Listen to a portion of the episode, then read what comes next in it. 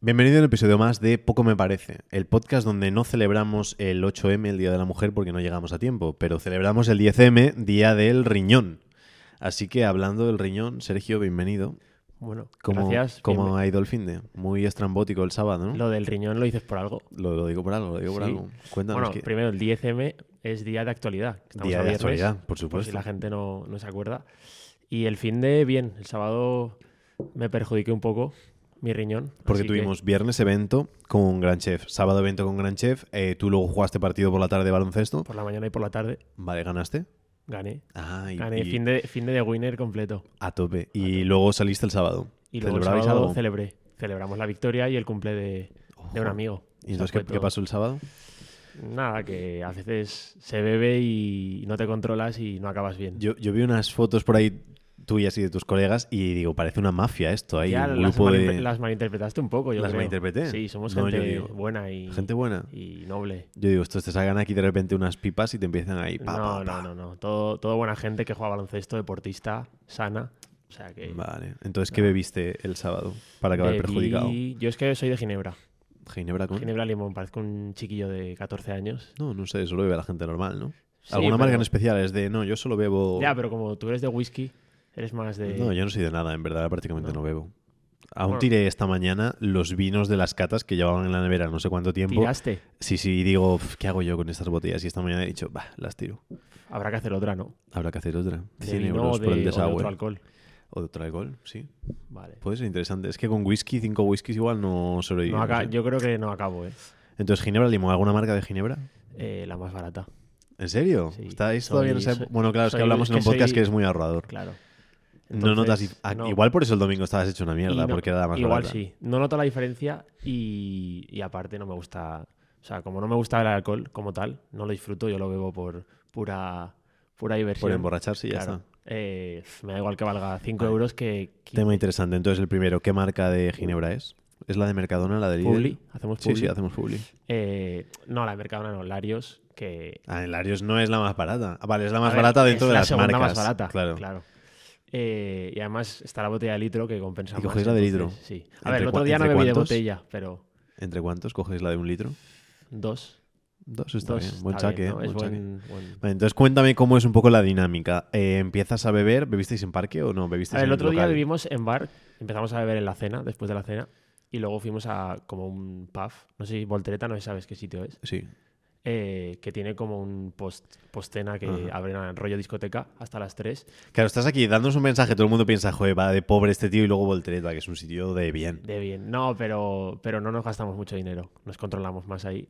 Y ya el problema es que de Voltereta no llegué a- al siguiente paso, que era ir a una discoteca, porque me, me, me pegó demasiado fuerte. Te- ¿Y te me fuiste para a- casa? me tuve que ir a dormir. Uf, qué duro. Vale, y entonces, ¿qué pasó en Voltereta? Cuéntanos, ¿bebiste? ¿Bailaste? Bebí, ¿Hubo alguna interacción? bailé y ya no me ¿Hubo acuerdo algún algo? ¿No te acuerdas de nada más? Sí, hubieron interacciones, pero. Cuéntanos nada- las nada interacciones, serio. es lo Nada más serio. interesante de nada todo. serio, nada serio. Nada serio. Yo es que cuando salgo de fiesta me gusta hablar con todo el mundo y no recuerdo con qué personas hablé, pero sé que hablé con alguien. ¿No hubo captación de leads? ¿De coger algún Instagram, algún teléfono? Alguno. Ah, hubo captación de leads. Sí, pero no se puede decir. ¿No se puede decir? No. Bueno, se puede investigar aquí Se puede decir detrás ¿eh? de cámaras. Se puede decir detrás de cámaras. Sí. Bueno, es que Vale, tú eres vale, un experto en Instagram, me vas a cotillar. No, no, no, pero yo me callo aquí como Sí, un, un vale. señor de bien y no digo absolutamente nada. Yo es que soy malísimo, siempre he sido malísimo ligando en discotecas. Siempre se me ha dado fatal, fatal, fatal. Pero por el tema del alcohol o. Eh, no, no sé, porque siempre me ha parecido. eh, a mí sí que es cierto que. mm, modestia aparte, me han solido entrar bastante, entonces más o menos bien, porque yo la primera interacción siempre la he llevado como muy random. Hmm. Entonces muchas veces ni siquiera hacía interacción, era como que me metía ahí en medio y me ponía a bailar algo así. cosa o- No, y, y no decía nada, pero me acuerdo una vez que Jorge siempre se ríe mucho conmigo de ella porque me decía, Buah, te está mirando, no sé qué, no sé cuántos, dile algo tal y cual. Y yo ahí sí que había a lo mejor bebido un poquito.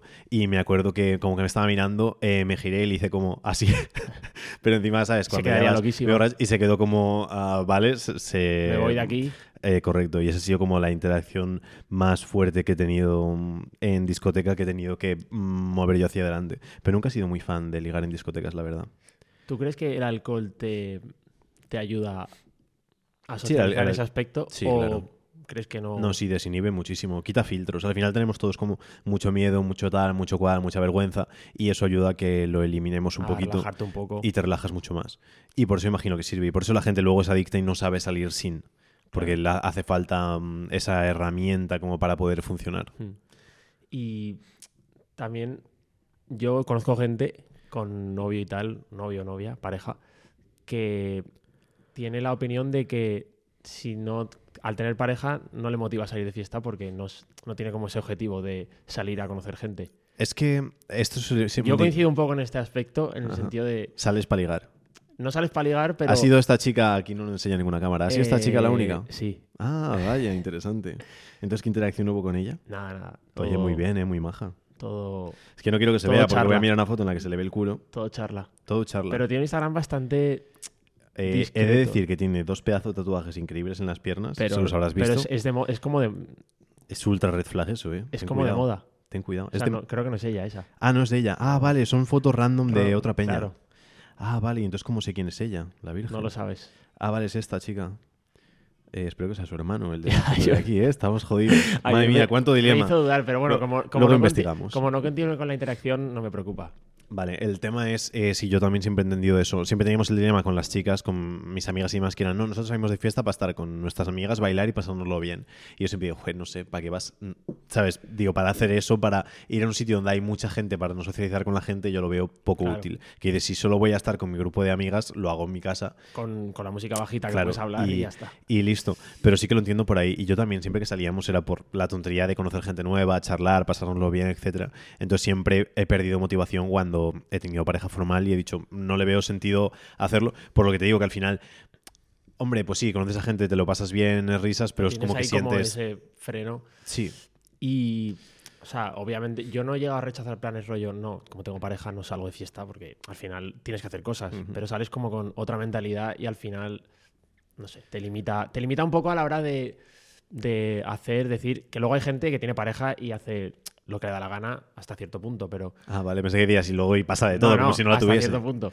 Pero, pero sí que hay gente, y al menos a mí me pasa, que como que te cambia un poco la mentalidad a la hora de salir y de socializar con la gente. Sí, y ya sales diferente. Yo hace ya muchos años que no salgo, nunca salí hasta eh, típico de las 8 o 9 de la mañana hasta cerrar la discoteca, quitando, yo qué sé, 10 veces contadas. Y normalmente siempre salíamos de a las 2, 3 de la mañana. Ya pasamos de discotecas y pasamos más a pubs que 2, 3 de la mañana puedes recoger y está bien. Y todavía estás en el mundo donde la gente está relativamente cuerda. Porque siempre todos los jaleos que había, los problemas, el no sé qué, no sé cuántos, siempre empezaban a partir a las 4, Sí, sí, 5, 6, cosas así. Entonces ya te quitabas toda esa parte y, y pasabas. Y yo después siempre he sido una persona de estar en pareja, entre comillas. Entonces nunca, ya hace muchos años que no Sí, salía tanto en ese aspecto. Claro, yo creo que al final la gente que tiene esa mentalidad de salir es o porque le gusta mucho o porque nunca ha tenido pareja estable o nunca la tiene o tiene como muy fuerte ese aliciente de salgo a ligar y me encanta salir a ligar o a conocer gente. Sí, es que, a ver, mm, no lo sé, habrá gente que sí, pero es que mm, nos vamos a meter en tema machismo malo, pero digo que a, lo mejor tú sí, pero yo no era tampoco de salir y todas las noches ser capaz de ligar y, mm, y decir como esta noche ha sido un win total, pues como la tuya, ¿sabes? decir, algún Instagram sí que he pillado y demás, Sí. pero no de esto. En cambio, en amigas sí que era como salgo a ligar, sé que ligo 100% Ah. esta noche. A ver, no sé si es machismo, ¿no? Yo tengo una teoría ahí. Uh, de- ¿qué teoría tienes? Cuéntanos. Eh, yo creo que en ese aspecto las chicas tienen como el control, entre comillas, de. Yo creo que casi cualquier chica, no te voy a decir porcentaje, pero casi cualquier chica, si sale, tiene como el poder de. Si quiero ligar, ligo. Y en cambio, los chicos, como que los- nos lo tenemos que currar un poco más o. hacer ese primer acto de entrar o de, de, de, mm, llámalo, mm, llama la atención de la chica. En cambio, la chica es no siempre, o sea, yo y ahí luego hay chicas que entran eh, y son capaces de entrar, pero como que lo tienen más fácil en ese aspecto. Sí, a ver, por porcentaje siempre me imagino que en los locales suele haber muchos más hombres que mujeres. Ya por eso siempre fomentan el hecho de que las mujeres entren gratis, o que tengan de consumición. invitación, etcétera. Todo ese estilo de cosas para que, para que ya vengan. Esto, no sé si es machismo, realismo, es lo que sea, pero normalmente el hombre tiende a beber más y tiende a pagar más. Entonces yo, la gran mayoría de mis amigas, quitando ya a cierta edad que ya tenían más pasta, Mm. la gran mayoría bebían fuera o esperaban a que algún tío los invitase dentro, no podían No ni siquiera gastarse 30, 40 euros en copas no, no, no. y lo que valen ahora. Entonces era como que siempre fomentas que haya chicas para que vayan hombres, para que consuman y gasten dinero, Mm. pero luego el porcentaje siempre tendía a ser más hombres que mujeres. Lo típico muchas veces salíamos diciendo, esto está lleno de Un rabos. campo de nabos. Exacto. Y, um, y entonces, claro, hay una oferta mucho mayor. Si fuese un local en el que me imagino que hubiese 100 tías y estuviésemos tú y yo, sería como, vale, pues sí que tenemos el poder de más o menos elegir. Mm. Si no la haríamos muy parda, que aún así podríamos no comernos pasar, nada, eh, correcto. Pero mm, es el tema que siempre tienes esa posibilidad de hacerlo, no de no hacerlo. Hmm. Uf, es que, bueno, no me voy a meter, iba a Da meter en la para, conversación, da pero para programa entero. eh. Sí. Pero como estamos en actualidad, preparamos una serie del significado de la vida y de cómo funcionan las relaciones sociales y todo esto.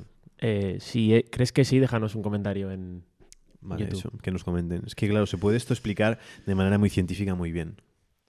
Pero De todas formas, tenemos noticias que comentar. tenemos noticias bastante interesantes eh, de esta semana. A ver, vamos a ver por cuál empezamos.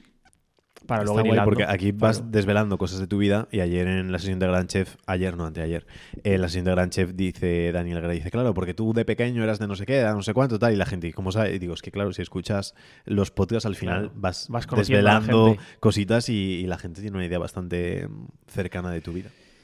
Vale, pues vamos con la primera noticia. Vamos a ello. Eh, va de un tema que a mí me interesa mucho y que me ha pasado. eh, Uy, Del tema del teletrabajo, vale. ¿vale? Eh, yo muchas veces, yo trabajo desde casa, pero alguna vez me he ido a alguna cafetería y la noticia dice eh, que echan a una persona por sacarse el, el portátil en, el- en la cafetería y ponerse a trabajar. La- el dueño del local le echó y luego esta persona pues tuiteó eh, que era una vergüenza, que, que no podían echarle porque él estaba consumiendo y que había mesas libres. Em, ¿Qué opinas de esta situación? A ver, yo soy muy radical en ese aspecto, en el hecho de decir que cada uno tiene un negocio y puede hacer un poco lo que le dé la gana. Que se supone que luego el mercado equilibrará eso. En el sentido de que si dices, eh, en mi local solo quiero que entren homosexuales o quiero que sea ah, que no entre ningún homosexual, digo, genial. Yo, por ejemplo, a lo mejor no quiero entrar en un local donde considero que están siendo discriminatorios con algún grupo Hmm. de personas. O puedo decir, oye, pues genial, yo quiero un- entrar en un local donde sí que discriminen a un grupo de personas. Entonces, ahí cada uno decide. Creo que al final, dentro de eso, esto, hay cosas que puedes decir, joder, son como faltosas o que cosas que sean ilegales directamente, pero creo que sobre el negocio de cada uno puede decidir. Probablemente si dices, oye, en mi local solo se viene a consumir, te bebes el café rápido y te piras a tu puta casa porque no quiero que estés aquí molestando, no sea un negocio al que le vaya a ir muy bien. Por eso digo que al final si das libertad, medio se regula, quitando excepciones y demás. Entonces, en ese aspecto, estoy con el del restaurante, en el hecho de decir, sí, o el del bar, El porque si lo quieres hacer, eh, ok. Mm. Pero probablemente ese chico no vaya, le ha puesto un comentario en Twitter, eh, si ha puesto el nombre del local y demás Hay noticia ya de... hay noticia y no positiva, ¿sabes? No es que digo, oh, qué ganas tengo ahora de ir a ese bar Claro. para hacerlo. Entonces, en ese aspecto, mm, bien, voy del lado del, ah, del lado de ambos realmente, que ambos se pueden quejar y que que ambos están en su derecho, Sí, realmente. está en su derecho de no hacerlo, pero probablemente no sea como la mejor opción. Aquí el dilema está en eso, en decir hasta qué punto eh, es rentable o interesa que vaya gente con el ordenador y que esté utilizándolo y demás. consumiendo corriente y demás. Claro, es que estaba pensando que este martes, cuando fui al COI, eh, estaba esperando hasta que viniesen para, para comer con la gente y me senté en un bar. eh, saqué el ordenador y estuve pues editando cosas y demás y me pedí un agua con gas, que fueron 2.50. Y estuve a lo mejor media hora o 40 minutos y puedes decir, joder, media hora o 40 minutos para 2.50, pues no es muy molón. Pero sí que después cuando vino la gente dijo, oye, tomamos algo aquí. Y entonces ya pues se pidieron vinos, cervezas, no sé qué. Claro. Y a lo tonto, pues eso habría pasado. Si me hubiese echado por decir, oye, para afuera, habría Estás dicho, que oye, vuelves con tus claro, amigos me voy a otro y no habría hablado muy bien del local. Entonces es algo que está el riesgo. Después, hay locales que ya están pensados para hacer todo ese tipo de cosas. Entonces yo esto siempre lo digo de Starbucks cuando dicen, es que Starbucks es una estafa porque cobran muchísimo, tal y cual. Digo, no, es que Starbucks te vende la experiencia de esa parte. Cuando vas a Starbucks normalmente hay mucha gente con el Mac allí trabajando y Hmm. todas estas cosas. Entonces no pagas 5 euros por el café, pagas 5 euros por el café y poder quedarte en un sitio sin que te echen y Sin demás. que te molesten con wifi y demás. Entonces un poco a lo que juegas. Y luego está ya muy de moda, eh, ya en muchísimos sitios, que hay turnos de comidas y demás, y a lo mejor pues hasta hay hasta turnos Mm. de mesa, ¿sabes? Es decir, pues tienes media hora de mesa con el café y, y si quieres más, pues te pides Te otra pides consumición o algo similar. Y esto va ligado mucho a la afluencia. Si ves que tienes muchísimos clientes y no eres capaz de, de cogerlos todos, genial. Para mí la cagada aquí del sitio del local es, tío, estaba el tío solo, no te cuesta, hombre, si enchufa el ordenador, que te cuesta un poco de luz, pero si tienes el local vacío, incluso es positivo que haya alguien. Porque, claro, da la sensación de que, de que hay gente. Correcto. Entonces, Pero- si hay mesas vacías, ok, si me dices, joder, hay un tío que se ha pedido un café solo, me ha pagado un euro veinte y lleva aquí dos horas y hay gente hay que no cola, puede sentarse, claro. te dirían, con todo Sí, el sí. derecho del mundo, échalo y dile y no vuelvas.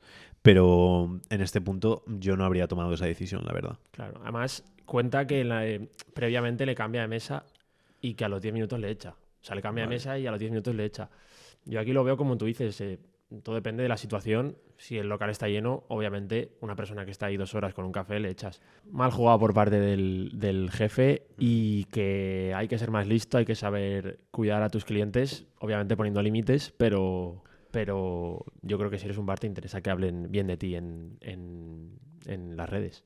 Y si no, eso, marcarlo, poner un cartelito fuera, algo así de no permitimos Claro, por lo menos que la gente lo sepa. ordenadores. Había, mira, fui a desayunar una vez con Carla uno que ponía no tenemos wifi porque no queremos que se utilicen Mm. dispositivos electrónicos mientras estáis en nuestro local porque el café es para disfrutarlo, la, todo esto. Entonces también puedes jugar un poco con Sí, ese mensaje. lo- yo creo que si lo marcas desde antes es eh, completamente lícito. Mm. Vale, pues eh, hablando de bares y hablando de restaurantes, eh, no sé tú si tienes algún tipo de trauma o miedo con, eh, con la comida en el sentido de me habrán echado algo, me habrán hecho algo a la comida, habrán lavado los cubiertos bien. Lo estuvimos hablando en uh, cuando estábamos en el coche con Carla y con Paula, no sé si va alguien más. Ah, tú también, vale. Eh, estábamos hablando del tema de, de eso, de mm, cuando dices voy a dejar de ir a restaurantes cuando escuchas cosas de ese estilo. Y le dije, es que justo eh, tengo un tío mío súper cercano que me llevó genial que dice nunca jamás le hables mal a un camarero porque no hasta sabes que no pagues. Hasta que no pagues, porque no sabes la de locuras que hemos hecho como camareros eh, a, a clientes que habían sido desagradables. Y, um, y de eso, de cuando alguien es desagradable, de decir, ahora este, a este le vamos a hacer de todo. Y les comenté de una película que recuerdo, porque vi de súper pequeño con un primo mío, y que él um, hacía una putada a algún cliente, y entonces después en cocina, pues decía el, el cocinero, eh, tal, le voy a echar un poquito de ajo en polvo, y se rascaba ahí la cabeza. Y caía, Y caía ahí toda la caspilla y demás, pero me imagino que gapos, que todo, que camareros y cocineros lo han hecho a muerte con clientes desagradables. Entonces nunca ser desagradable con, con nadie de eso porque la puedes liar muy parda. Yo justo os lo he dicho, eh, ayer cené en el Burger King y dio la casualidad de que no había, no había refrescos. No había, la máquina esta de refill no, había- no, no funcionaba y no había Coca-Cola. Y lo dijimos, dijimos, tío, ¿cómo es posible que un Burger King no tenga mm, botellines o latas o lo que sea o que no tenga como, como al- algo de repuesto para esta situación? Y como que nos quejamos un poco, tal, y se oye de fondo a la, a la cocinera, eh, iros a tomar por culo. Lo dijo como para ella, pero lo oímos todos. Y, y Así claro, que ayer comiste gapito, ¿no? no, lo- la suerte que tuvimos es que no sé si sabes cómo son las cocinas en el Burger King, pero tú ves, o sea, te atienden y detrás ves la cocina. Entonces, veíamos a la chica cómo nos hacía la hamburguesa, pero 100%, no llegamos a verla y nos cae, Todo controlado, nos cae ya. moco, gapo y, y todo. Entonces, eh, justamente te- esto te lo venía a decir por la noticia que te voy a leer ahora, eh, porque yo a veces lo pienso y digo, hostia, es que a saber lo que me habría tragado yo sin, sin darme cuenta. Si no te mata, te hace más fuerte. ¿eh? yo prefiero enterarme. Si me hacen algo, prefiero no enterarme, prefiero no verlo. Pero bueno, la noticia viene a decir que en Japón detienen a tres terroristas del sushi, los llaman, eh, por actos antihigiénicos en un local. Y básicamente se dedicaban pues a lamer palillos, eh, tazas y luego que eh, los, los botellines estos de soja también. Y luego se lo, se lo pasaban a otros, otros clientes. Entonces nada, los han detenido, son tres chavales que lo grababan y lo, lo subían. Ah, y encima Ah, lo subían. Claro, lo subían, les han pillado porque lo subían. Entonces, eh, yo lo pienso y más de una vez habremos, habremos comido, además en sitios así que entras y tienes la sensación de "F, este sitio no, no es limpio o no da la sensación de limpio. No, no voy a decir asiáticos porque no todos los asiáticos son sucios, pero hay muchos asiáticos que te dan la sensación como de, "F, Fui, yo que como muchos kebabs, flipa. bueno, y al kebab ni... Bueno, yo eh, he visto bichos en, en la lechuga de los kebabs. Qué desastre. Vi, bueno, de donde estoy aquí, cuando miré para los kebabs que había en la zona, había uno y salía en la reseña que cuando había quitado el papel al bar había como una cucaracha dentro. Y digo, tío, yo a ese sitio no me acerco No, ni bueno. loco. Pero he de decir que ahora en Fallas, que es muy típico, eh, porque claro, toca Fallas semana que viene, y que es muy típico los churros, los buñuelos y todo esto, me acuerdo eh, de pasar por un stand de eso y el hombre que estaba haciendo los churros, coger, meterse la mano por detrás para rascarse todo el culo por dentro, el calzoncillo y todo, de hacer ahí como chiqui, chiqui, chiqui, y luego seguir como cocinando. Y dije, ¡buah! Y ahí se me quitaron las ganas de comer churros y buñuelos en todas las fallas. Pero ¿qué es eso? Que al final eh, riesgos que tienes que asumir. Pero Yo soy súper, eh, ¿cómo se dice? Pulcro o súper... Me da mucho asco ese tipo de cosas y si veo algo rollo lo que tú has dicho, tal, ya yo creo que me traumatizo niveles, no puedo comer churros y no como churros aunque sea en, en la mejor churrería de... es que restaurantes, yo muchas veces eh, voy a sitios como de confianza o intento porque asumo que si me conocen y me llevo bien, me van a tratar bien. Mm. Porque en sitios Sí. random cuesta mucho más. Pero es que pasa en todo, porque dices, bueno, pues cocino en casa. Pero realmente, si viésemos cómo son. El otro día hablaba de una comida familiar de un familiar que fue a visitar una granja de pollos y dijo, no vuelvo a comer pollo jamás en mi vida. Porque decía que estaban. Porque. Por estándar, no sé si imagínate que en un metro cuadrado hay espacio para 10 pollos o algo así, es decir, que están todos súper pillados, que están todos rodeados de mierda, que huele asqueroso, todo ese estilo. Eh, la leche, por ejemplo, vamos a hacer que todo el mundo deje de comer cosas, pero la leche eh, creo que desinfectan las ubres de las vacas con lejías y demás, porque se ve que de tan de, orde- de ordeñarlos tan intensivo que a veces tienen heridas, que se les infectan, como mil historias. Mm. Pero lo mismo pasa con los cultivos de verduras, de frutas, que los pulverizan, con mil cosas. cosas, sí, sí. Es decir, es todo muy, muy, muy heavy. Entonces hay que intentar tener confianza y saber un poco de qué estamos comiendo, de dónde Mm. está saliendo, etcétera, etcétera. llevar cierto cuidado con ejemplo, pelar la fruta, lavarla, eh, etcétera. Pero yo creo que tampoco puedes vivir. O sea, si vives así, yo creo que te traumatizas Es con que todo, hay, por ejemplo, hay eh, O sea, para el, el tema. propio Burger King, por ejemplo. Sí, Si pero hasta para el tema de las aguas grises y demás, en- hay casas que ya tienen el proceso de que tú cuando meas, ese meado va a no sé qué y luego pasa a tu huerta, por ejemplo, o a tus árboles frutales. Y lo mismo con la mierda, cuando cagas, pues procesan todo eso, pero realmente lo que estás comiendo cuando comes una fruta, si no son abonos químicos que incluso son peores, pues han cogido mierda de vaca, de cerdo, de gallina, de lo que sea, lo han mínimamente procesado y luego la han puesto ahí y el árbol se alimenta de eso, por lo tanto al final estás comiendo mierda Sí, sí. Es, transformada. Es un bucle que es. Mejor no pensarlo y, y ya está. Pero que no, sabes, que al final es como parte natural, pero sí que hay cosas que son más heavy, como que un tío se, yo Se sé, rasque se rasque el culo y después vaya a tocar tu comida. A mí me pasó en un kebab, que además lo vi en directo, y el tío súper natural me cogió el kebab. eh, por cierto, ¿tú kebab de rollo o kebab de pita? Uh, pregunta interesante. Eh, antes comía siempre de pita, pero luego descubrí uno, estaba increíble, el de rollo, y ahora casi siempre cojo rollo, y encima asumo que es un poco más healthy. Es, sí, es más healthy, más cómodo de comer, yo creo. Sí, el otro también. se te cae todo, pero creo que a mí yo soy más de pita. Más Pero de bueno, pita. la cuestión, me lo estaba preparando, lo saca de la plancha esta que ponen para Ajá. calentarlo y iba como a envolverlo en papel de plata, pero el papel de plata lo tenía como lejos. Entonces me dejó el kebab encima de la encimera de donde ponen, en plan, la encimera como si fuera esta mesa. Ajá. Y el tío súper natural y yo, tío. En plan, No, no me parece tan exagerado, ¿eh? Para las cosas que he llegado a ver. yo lo veo, en plan, la encimera donde, rollo, donde la gente paga y todo, tiene más... Ah, vale, como la que está todo el mundo. Ya, es que eh, yo recuerdo kebabs de ir y ser típico Valencia, 40 grados, tres máquinas de kebab, eh, muchísimo calor y los ves con gotas todo por aquí. Y dices, más de una gota ha caído por ahí.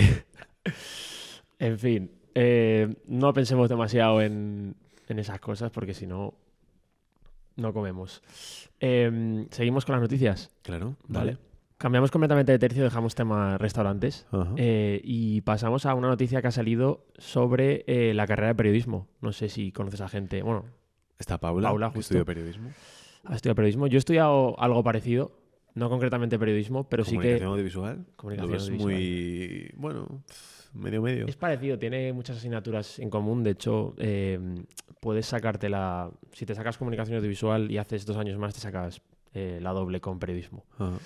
Pero bueno, la noticia viene a decir que un 87% de los licenciados en periodismo se arrepiente de haber cursado la carrera.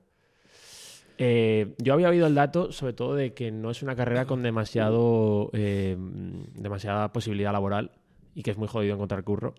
Eh, yo, sinceramente, creo que es una carrera a día de hoy que va un poco en, en decadencia, donde puede haber incluso mucho intrusismo en el sentido de un chaval random en su habitación puede hacer periodismo mm, y tener incluso más audiencia que un tío que se ha sacado una carrera. Sí, es lo que ha pasado un poco Ibai, que ha tenido pique Ibai con o gente y cualquier demás. streamer.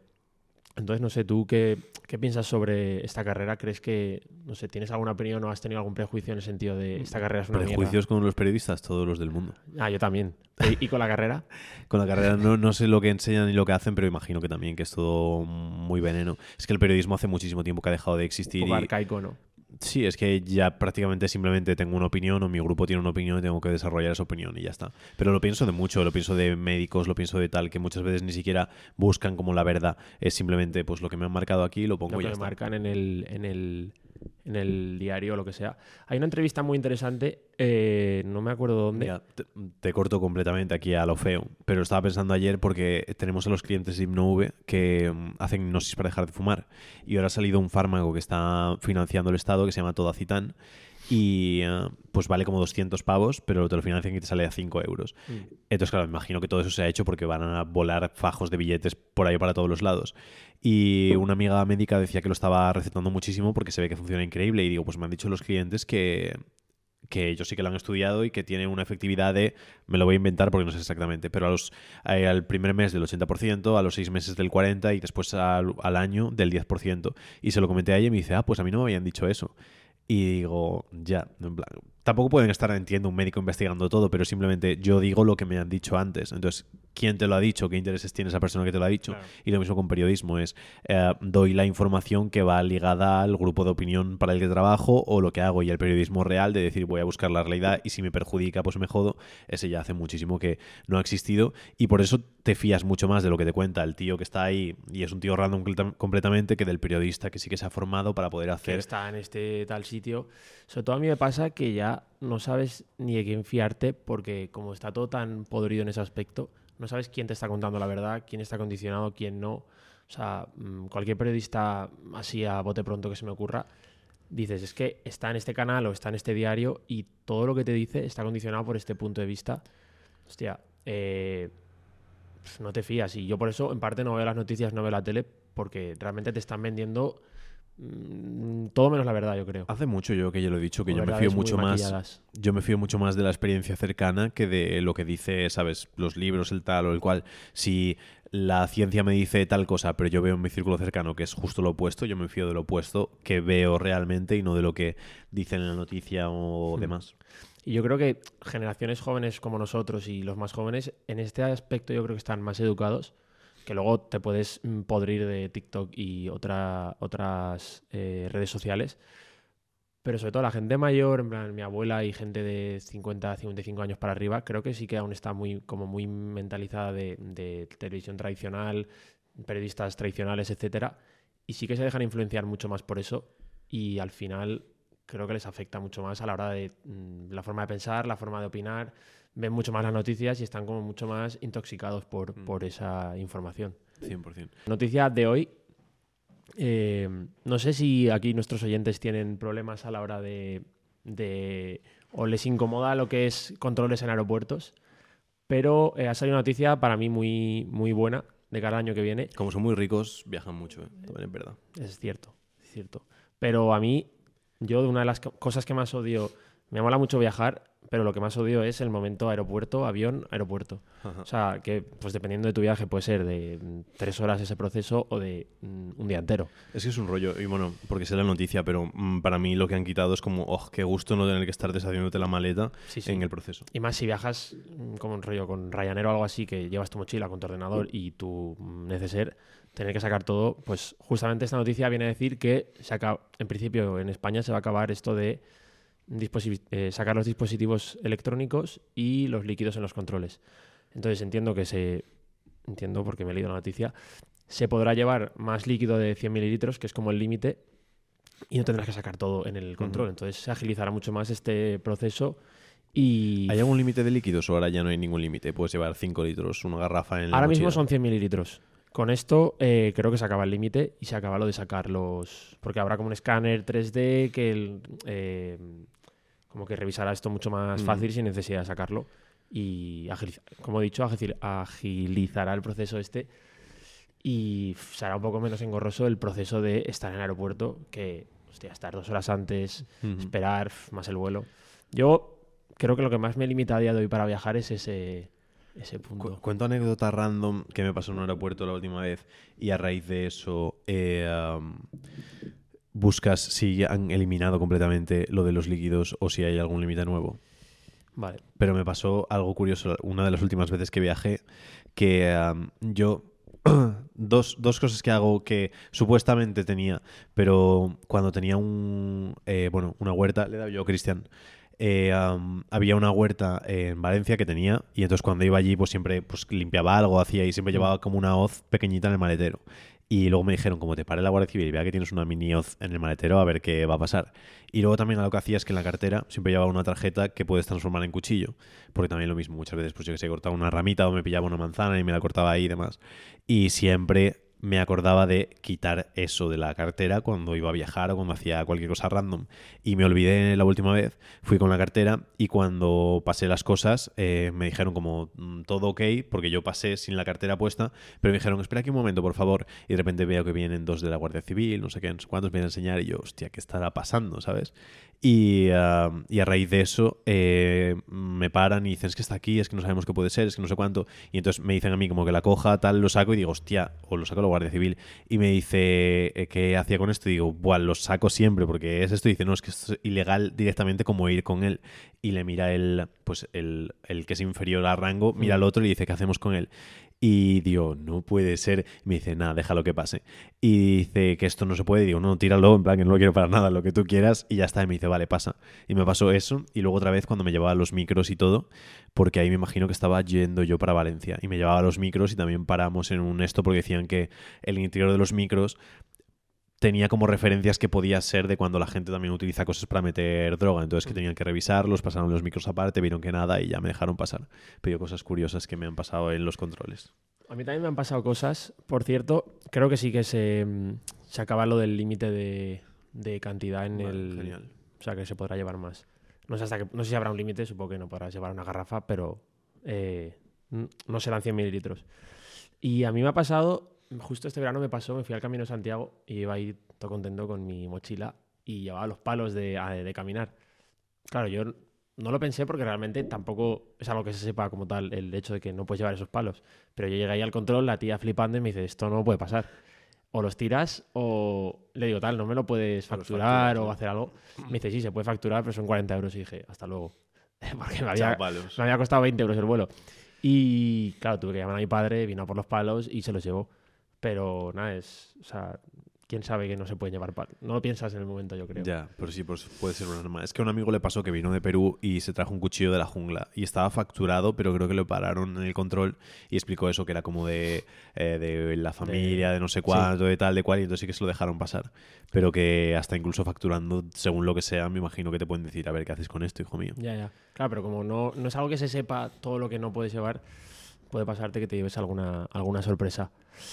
Vale, pues tenemos última noticia. Última muy noticia. simple. Yo creo que nos, nos afecta un poco porque nosotros usamos esta, esta plataforma y aparte el tema de la inteligencia artificial ahora está como muy, muy de moda. Pero es que nada, en, en Slack eh, han integrado ChatGTP, Mm. GPT, siempre lo digo GPT. mal. Y bueno, pues va como a ayudar un poco a, a ciertas cosas en, no sé si la gente usa Slack. Yo creo que a nivel empresa es bastante común Slack. Sí.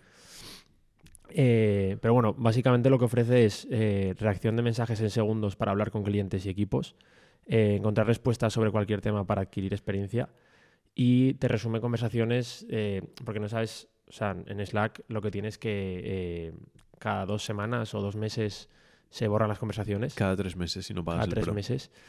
Y a veces tienes una cosa de que hablaste hace dos meses eh, súper arriba el chat y con, con esta nueva actualización como que vas a poder agilizar eso mucho más, vas a encontrar mensajes mucho antes y va a dinamizar como mucho más el, lo que es la comunicación por Slack. No sé, lo, lo meteremos en... Veremos, lo probaremos. Sí. Y si Tenemos vemos que, apuntarnos importante- a la lista de espera, pero... Perfecto, pero interesante noticia también. Y eso es todo, ¿no? Una maravillosa todo. semana. eh, Nos vemos se en el siguiente. Nos vemos el viernes de fallas. El viernes de fallas, eh, bueno, sí, pero antes tendremos episodio de preguntas y respuestas. Correcto, Así que lo dicho, gracias Sergio por otro marav- maravilloso episodio y que Dios bendiga a España. correcto.